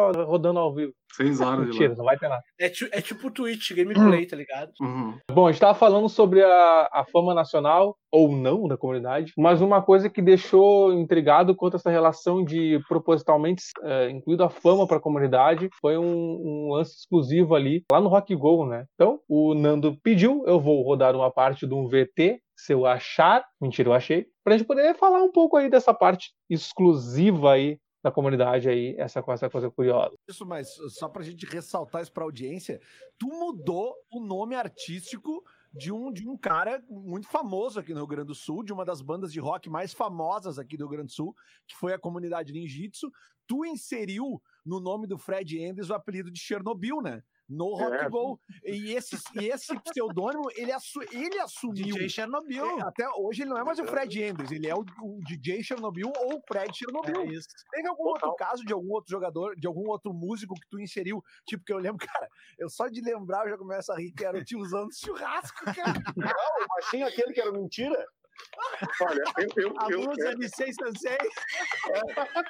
o, o mentira, o mentira realmente ele tinha pernas curtas, mas o que eu, eu posso considerar para vocês como resultado é, de, de é, mudanças de nome, né? O rebatismo do DJ Chernobyl, do Fred Ennis, ele aconteceu porque ele conseguiu aparecer não só com um penteado, o que é difícil, né? Ter um bom penteado para quem é calvo, mas enfim, ele apareceu com um penteado na barba. E ele tinha faixas na barba de cores diferentes. E aquilo lá me lembrou, quem é mais novo talvez tenha visto a série da HBO sim. sobre o acidente nuclear de Chernobyl. Mas o aquilo me parecia assim, o mais próximo de uma sequela, sabe? De alguém que tivesse sofrido mutações e aí, É. portanto, ele virou DJ Chernobyl com tanto respeito a- a- Bom, aos os- os membros da ex-União Soviética. É isso aí, essa parte que o Nando complementa aí sobre essa, essa situação. Isso foi mais uma tentativa de tentar, tentar colocar eles no mainstream, tá ligado? É, Como eu falei, eles tinham bastante conhecidos lá. Eu não lembro se foi o Fred, mas acho que foi o Fred que conseguiu uma boquinha pra eles participarem do torneio Rock Gold da MTV, cara. O campeonato de futebol com as bandas de rock, cara. Nesse jogo, inclusive, o time ali era a comunidade Ninjitsu e o. Era a comunidade Natdanja, que era a comunidade Ninjitsu e o Nat Roots. E o outro time, cara, era o Sepultura e os outros caras eu não vou lembrar agora quem era, cara. Cara, isso de, de 90 e poucos a 2010, cara. Pai, a gente ficava esperando muito pra ver esse, esse campeonato da TV aí da MTV, cara. Rock Go, os caras eram muito ruins, tá ligado? Rancatoco Futebol Clube contra a comunidade Nat Natdanja. Danja. O, o Rancatoco era, era Sepultura, o Vini, eu acho, cara, que o Vini era o Batera. O Bom, já Batera que tu não era o sabe, já que tu não sabe, eu não sei, então vamos para as escalações, né? Rancatoco Futebol Clube, número 1, Tato, número 4, Derrick, ou Derrick Green, Fumaça, número, número 8, Simoninha, 5, Dezinho, Simoninha. 3, Andrés Kisser, 6, Igor Cavaleira, 2 na reserva, 2 Alemão, 9, Valdir, 7, Pedro Mariano, o lesionado, comunidade Nat Danja, 19, Fred Chernobyl, 9, Pancho, 6, Juninho, 7, Luiz Maurício, 3, Bruno, 2, Alexandre, 5, Jairzinho, lesionado. É essa a escalação do time. Oferecimento não tem patrocínio. Obrigado. Vai lá, Leca. Eu, mas deu muito certo esse apelido que ele, que ele ganhou, né, cara? Tanto é que, como DJ, ele fez algumas proezas por aí, né? Uhum. Por exemplo, do, do, do Rap da Felicidade, que é um, um funk conhecidíssimo no Brasil, todo mundo já deve ter escutado isso em festa já. Ele fez um, remix disso a pedido dos próprios donos da música, tá ligado? Que foi lá o Cidinho Doc, e os caras acharam animal, assim, que ele fez. Pra te ver o trabalho que o cara tá fazendo, né? Não só dentro da comunidade, mas também como DJ. É, que nem ali o, o cara ali que fala aquele comentário ali é o Lelê. Lelê é o Lelê. E ele é o cara que produziu um dos discos da, da comunidade, cara. E hoje em dia não existe mais a produtora e ele é comentarista da RBS TV, da Atlântida, enfim. Cara, e isso realmente consolidou a carreira dele, né, cara? DJ, cara, e ele tem até turnê na Europa, cara. Turnê na Europa e os caras do Japão, cara, ligaram pra ele, pediram pra ele fazer som, tá ligado? Isso é muito legal, cara. Conta aí, Matheus, pra nós essa relação aí. Podemos voltar ao assunto anterior sobre a fama nacional. A gente conhece o Chernobyl aqui, o Fred, né, pelo, pelo trabalho dele na comunidade, mas até então, até eu ver a live lá do Nando e dos guris, eu não, não fazia ideia de que o cara tacava de DJ na Europa, não, no Japão, tá ligado? Tipo, uma vida paralela do, do cara. E são coisas que às vezes, por isso que eu pergunto assim, tá ligado? Tipo, por isso que eu perguntei, o Leca comentou sobre termos as métricas, né, da TV, no YouTube também nós temos métricas, na rádio nós temos métricas e tudo mais, mas esses números não necessariamente vão sempre refletir a realidade, tá ligado? O cara tacou lá de DJ, ele fa- fazia os sets próprios dele. O tipo, apesar de ter uma natureza de um som parecido com a comunidade, né, do, do eletrônico, assim, do funk, é uma coisa que eu não imaginava que o cara fazia. O Leca quer comentar alguma coisa, Leca? Então, pra mim já passou minha cota. Fechou hoje, então. Fechou o carreto com esse comentário. Fechou o carreto. Esse é- Bem colocado. É quase um teleton, quase um Rock in Rio do Livecast. Sonora Então, tamo aí. Esperança. A gente tem que falar uma coisa que é importante, né? Não pode deixar despercebido, que é o, la- o lado da política, né? Quanto ao Mano Changes, que participou aí, foi candidato e tal. E o Nando vai contar pra nós aí como é que é essa relação entre música, entre política e música, como é que se tem essa percepção de conciliar as coisas, enfim, como é que o Mano Changes se comportou quanto a isso. o Mano Chains ele foi eleito duas vezes como deputado. Se eu não me engano, foi 2006 e 2010, se eu não estou enganado. Ou 2010 e 2014, não me recordo agora. Mas ele eh, conseguiu, né, cara? Ele conseguiu bastante votos. E as campanhas dele era aquele jeito de mano, tá ligado? Mano Chains fazendo Hum. ali as suas, suas pirulas ali, tá ligado? E ele conseguiu bastante votos da galera jovem, cara. Ali naquela época, em 2006, ali, a galera não curtia muito votar, galera mais nova. A galera só ia a partir da época obrigatória, tá ligado? Com 18 anos a votar. O Mano Change conseguiu fazer uma galera jovem ir votar e ele teve recordes de votos, se eu não me engano. E ele fazia campanha, cara, sobre a internet, a internet liberada para todos, banda larga para todos, cara. E ele foi muito vaiado, cara, ele foi meio meio que oranizado, tá ligado? E hoje em dia, cara, ele até postou esses dias aí que ele foi muito hostilizado na época porque ele falou de levar a internet para comunidades carentes e tudo mais. E hoje na pandemia, cara, a gente vê o quanto necessário a internet pro isolamento social, né, meu? Outra coisa das campanhas dele, cara, que ele queria educar os jovens ter uma matéria nas escolas aqui no Rio Grande do Sul como educação política. O que que faz um prefeito, o que que faz um vereador, o que que faz um deputado, como chega no, a presidência, como transforma isso. E, cara, tem muita gente que não sabe, cara. Isso seria interessante mesmo. E ele lutava por isso, velho. Fala pra nós, Eleca, o que, que tem essa relação em política e banda e música? Como é que dá pra conciliar? Se é que é possível? E quando uma banda pode se adentrar aos ramos políticos? É, no caso da banda, como eles, como eu falei anteriormente, como tem muito esse circuito Rio Grande do Sul, Santa Catarina, principalmente, e até tanto é, eles falam isso em algumas entrevistas, nunca tiveram menos de 60 shows por ano, né? Então, como é um troço que é bem próximo aqui, é só fim de semana e tudo mais, nesse período que ele tinha vago aí, por que não, né? Período de segunda a sexta ali, faz um ensaiozinho de noite, o resto do, dia trabalha como deputado, se tá fazendo alguma coisa boa, não vejo nada de errado nisso, desde que não atrase o lado do, da, da gurizada, né? Tudo bem. E como eles estavam já, o, o Chernobyl, o Fred já estava fazendo também shows na Europa tudo mais, acho que deve ter dado muita dessas paradas, assim, para ter esses projetos paralelos, assim, até eu acho que é legal, assim, uma experimentação que ele fez tudo mais. Vi ele falando algumas coisas sobre não querer ficar lá a vida inteira, né? Porque não queria ser político de carreira, só queria fazer alguma coisa, passou o tempo dele, saiu e tudo mais. E até esse lance, até eu compactuo com essa ideia aí do, de ter um, na, nas escolas pelo menos algum básico para a pessoa entender como é que funciona a coisa, até para não cair qualquer conto da lorota aí, né? Qualquer conto do- da, da sereia.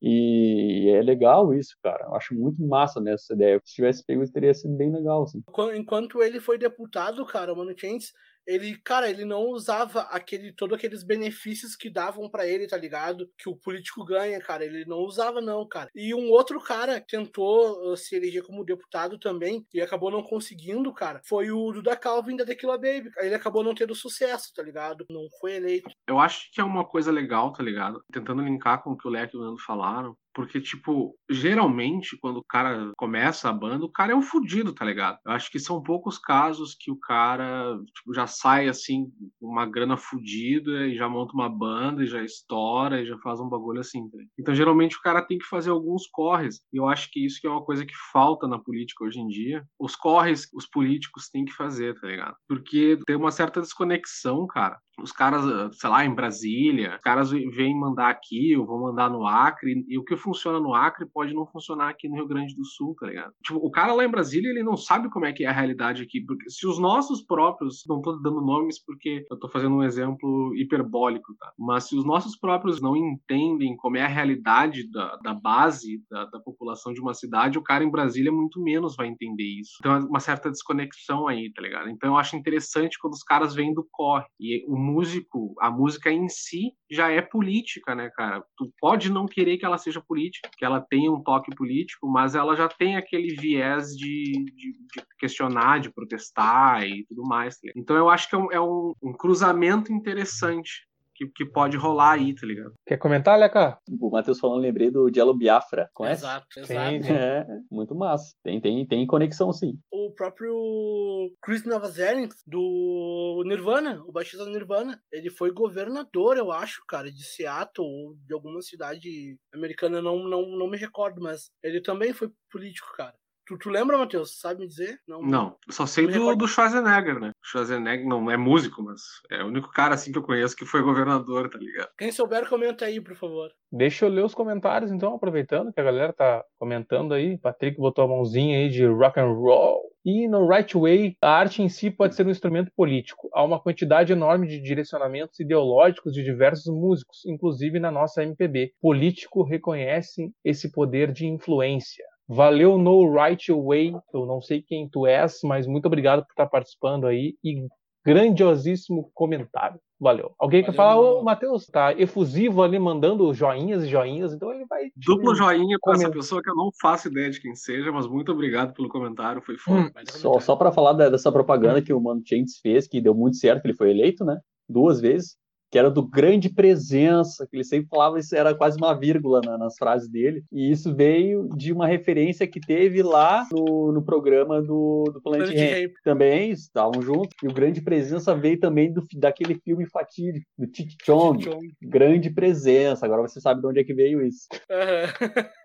verdade, verdade. Ô, Nando, conta pra nós um pouco dessa relação aí do, do Fred, ser considerado aí um grande DJ. Inclusive agora tá usando, agora não, né? Faz tempo, usando a parte do Fred eh, Chernobyl. É, Cara, conceituado aí, rapidinho. pra vários lugares. Eu, eu Vai. acho que eu sem querer eu avancei o assunto, né? Aquela hora que eu comentei.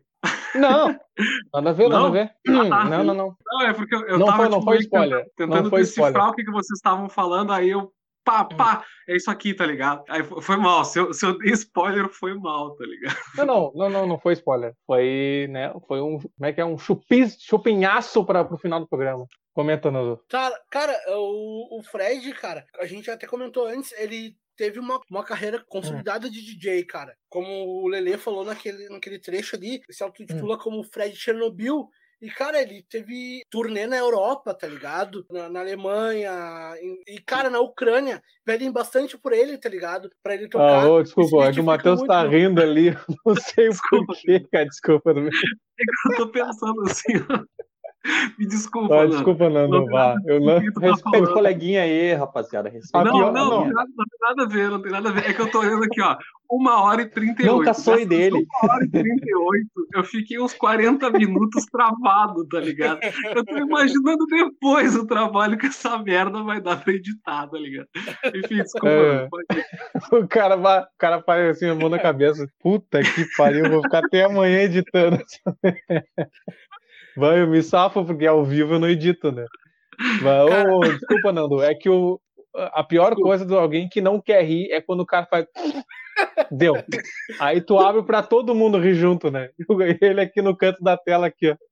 Não, meu, mas é só pra. é- é- é, já- a gente já comentou, eu e o Leca já comentamos por cima, assim. Mas é isso, cara. O Fred, ele tem um- uma carreira de DJ, cara, paralela ali ao, à comunidade ninjitsu. E ele faz bastante sucesso na Ucrânia, cara. Pedem bastante por ele. Talvez, né, por causa do apelido. No Japão já pediram por ele. Ele, cara, inclusive, como eu já comentei sobre o Massacration, o Hermes e Renato, ele tem aquelas sátiras deles, né? E ele é DJ do cara que faz o Joselito e do cara que faz o Bolsa, que agora eu não me lembro o nome dos caras, é o Adriano e Filipinho, eu acho. Nas apresentações com o Hermes e Renato, cara. Ele, ele é DJ deles também. Isso é interessante. Então tá. Alguém quer comentar alguma coisa? A gente tá com 3 mil tempo horas já já de programa. Estouradaço. Ah, Então tá, considerações finais, nosso programa que tá acabando. E é isso aí, começa com o. Não sei, Uni, do. Não, vai com o Leca. Começa, Leca. Então tá, gurizada, escutem Comunidade Jiu-Jitsu, se não escutou ainda. E era isso, muito obrigado, até a próxima, continue aí com a gente, tchau. Curto e grosso. Parabéns. Chupi, chupinhou rápido. Vai lá, Nando. Cara, mais uma vez, muito obrigado a todo mundo que participou conosco aqui na, na nossa live, cara. Toda quinta-feira nós estamos aqui. Queria mandar um beijão especial pra minha cunhada que tá conseguindo assistir hoje pela primeira vez, junto com o meu irmão lá. Muito obrigado pela presença aí. Quando quiser que o comentário apareça, escreva no YouTube. No YouTube, não no Facebook, tá? Só pra lembrar, ô Fabiano. e lembrar também, cara, pra quem anda de ônibus, cara, tem aquela viagem longa de uma hora, que nem nós aqui da, da Zona Sul de Porto Alegre, cara. Nós temos a playlist, cara, das bandas que a gente fala no nosso Spotify, cara. Procurem lá, Sonora Livecast, e vocês podem escutar ali ah, os nossos programas, pra quem não escutou no ao vivo, e podem escutar as músicas, cara, na nossa playlist lá, cara. Valeu! Ah, cara, e me estendendo mais uma vez, cara, queria mandar um abração especial pra banda Lionheart e pra banda Maldita, cara, que compartilharam nossa, nossa E a comunidade, lá, cara. e a comunidade tá compa- compartilhou bastante os nossos posts. Os replicantes também compartilharam nossos posts quando a gente divulgou, falou um pouco deles. E é isso. Só abraço a todas as bandas que a gente conversou, a gente falou bastante, porque É isso aí, cara. Tem que abraçar todo mundo. Nando, antes do Matheus comentar, pra dar um spoiler do nosso final do programa aqui, conta pra nós um pouco daquela série Churrasco da Comunidade que, que tem no YouTube. Cara, Rapidinho. Cara, pesquisem lá quem puder, canal da comunidade Ninjitsu, cara. Eles fazem o churrasco da comunidade. Que eles fazem um churrascão, cara. Só não, só não vão olhar se tiverem com fome, porque daí tu vai passar fome de verdade, cara. Isso é sério. E Hum. eles fazem um crossover com as bandas, bandas aqui do Rio Grande do Sul, e uma batida de uma música da, da banda convidada com letras dele, tá ligado? E é muito a fuder, cara. Quem puder, olha lá. E é isso. Beleza. Matheus, fecha com o teu comentário, se quiser, o a- teu raciocínio do- da semana. E aí, cara, tu tem 15 minutos pra fechar duas horas. Tá, beleza. Eu, eu nem ia fazer, cara. Eu nem ia fazer porque já tá longo e tô aqui, né? Pílulas Mas de vamos lá. sabedoria, com Matheus Vamos lá. Não é sabedoria, é só uma reflexão. Não tem uma resposta. Se alguém quiser comentar, argumentar e E responder, patrocinar, patrocinar, que é importante. top. Patrocina a internet pra ajudar os brother, porque tá foda. Pau no cu da empresa de telefonia de novo. Eu vou Mas botar vamos lá. Reflexão Tá, do o, que eu, vou- Matheus. o que eu vou trazer não tem, não tem nada a ver. Quer dizer, não é que não tenha nada a ver, mas ele não é diretamente relacionado à comunidade ou o que a gente tratou aqui, tá ligado? Mas foi o processo de construção, enquanto a gente montava o programa, que me fez pensar isso. Aquele momento, cara, eu falei com. o- Porra, não, não, não, não, não. Me tira da tela grande. Eu sabia Eu- que isso ia acontecer. Eu. eu Fecha, fecha pra falar, né, meu? Fecha no Não, cara. não. Tá, tá legal assim.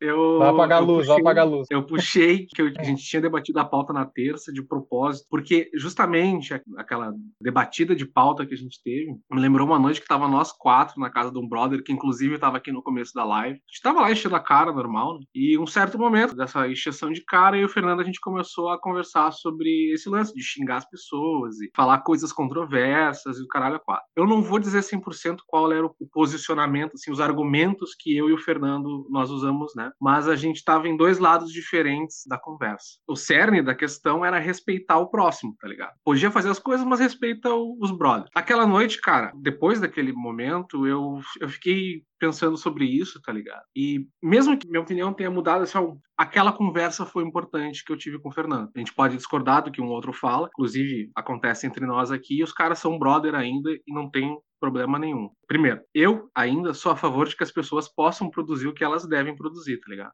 Mas saindo do mundo da música, a gente consegue entender como certas coisas funcionam, principalmente na literatura, por exemplo, porque tu tem uma estrutura maior, tu passa uma mensagem muito maior e aí tu consegue entender contexto temporal, geográfico das coisas. Na música isso também acontece, só que na música é muito mais assim, ó. Cinco minutos tu passou uma mensagem, então não tem como tu passar uma mensagem inteira. Isso me lembra uma coisa. Tem uma cadeira quando o cara tá lá se formando para fazer educação, tá ligado? Que é psicologia da educação lá, e o cara aprende Vygotsky, Piaget, os caralho quatro lá. E aí o cara aprende teorias do, do processo de aprendizagem da pessoa. E é, é mais comum, assim, a mais aceita, tá ligado? Que tem, é que quando a gente tá diante de um conflito, a gente pega aquela informação, tenta achar uma resposta que a gente não tem ela ainda, tipo, a gente tem uma situação parecida, a gente vai tentar encaixar aquela resposta, e depois a gente vai adaptar essa resposta pro específico daquele problema, tá ligado? E aí eu digo assim, ó, o que que tem a ver o cu com as calças? Por que que discordar dos guris tem a ver com isso tudo? Porque, cara, não importa o que tu queira, a mudança ela só vai acontecer por observação ou vivência. Isso remete ao que o Leca falou lá dos caras antigamente falarem uma coisa e hoje em dia eles têm um discurso mais polido, mais trabalhado, tá ligado? Uma outra coisa que o Leca falou também, que foi muito importante para eu poder montar esse meu discurso todo fudido, que a gente não pode nos limitar àquilo que nos cerca. E assim a gente tem que discutir ideia. Só quando a gente é exposto ao contraditório, cara,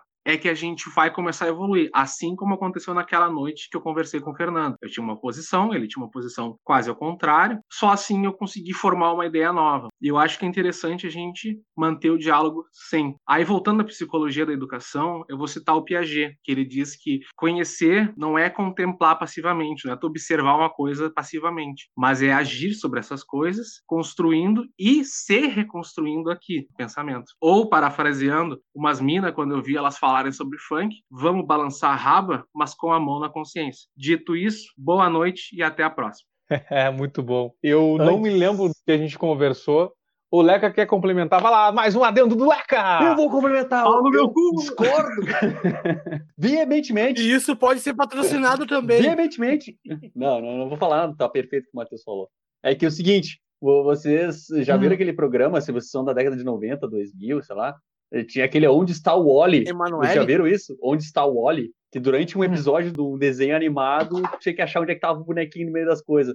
Lá atrás eu falei que vocês iam ficar sabendo das participações que teve, e agora vocês vão ficar sabendo das participações que teve. Porque teve um show ao vivo do Comunidade de Jiu-Jitsu, onde teve a participação do Planet Ramp, na figura do Benegão, e teve a participação do próprio Chorão, sendo o último show que ele fez, cara. Foi junto com a Comunidade de Jiu-Jitsu. Olha que importância esse cara tem.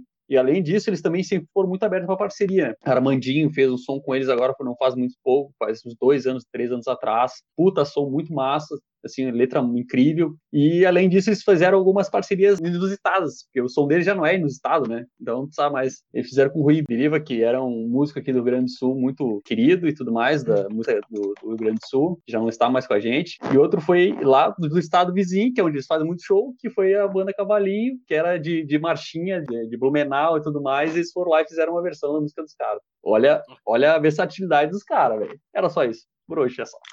Então tá, gurizada, muito obrigado por ter participado. Não, o adendos do Leco, até botei o GC, o GC, o Leca não tá vendo o que, o que a gente tá vendo, mas ele vai ver amanhã ou daqui a pouco.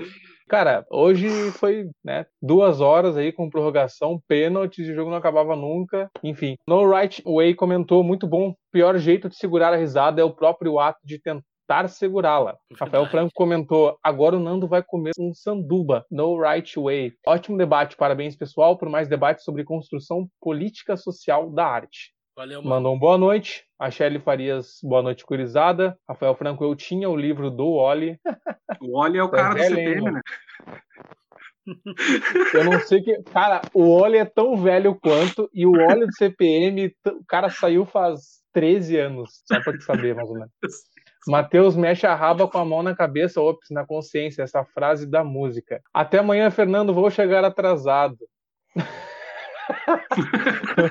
Pô, cara, não, é- eu, vou, eu vou ter que explicar, cara. O, o Marcelo Baruch me cobre lá, eu, saio às seis e ele entra às seis. Tá bom, cara? Vou, vou printar aqui e vou mandar pro nosso chefe amanhã. E é isso aí. Muito obrigado para quem participou. Até semana que vem no nosso oitavo programa. Hoje tava muito legal, assim como os outros dias. Estendemos pra caralho hoje. Foda-se o palavrão. Muito obrigado, gurizada. E até semana que vem. Falou! E patrocinem nós.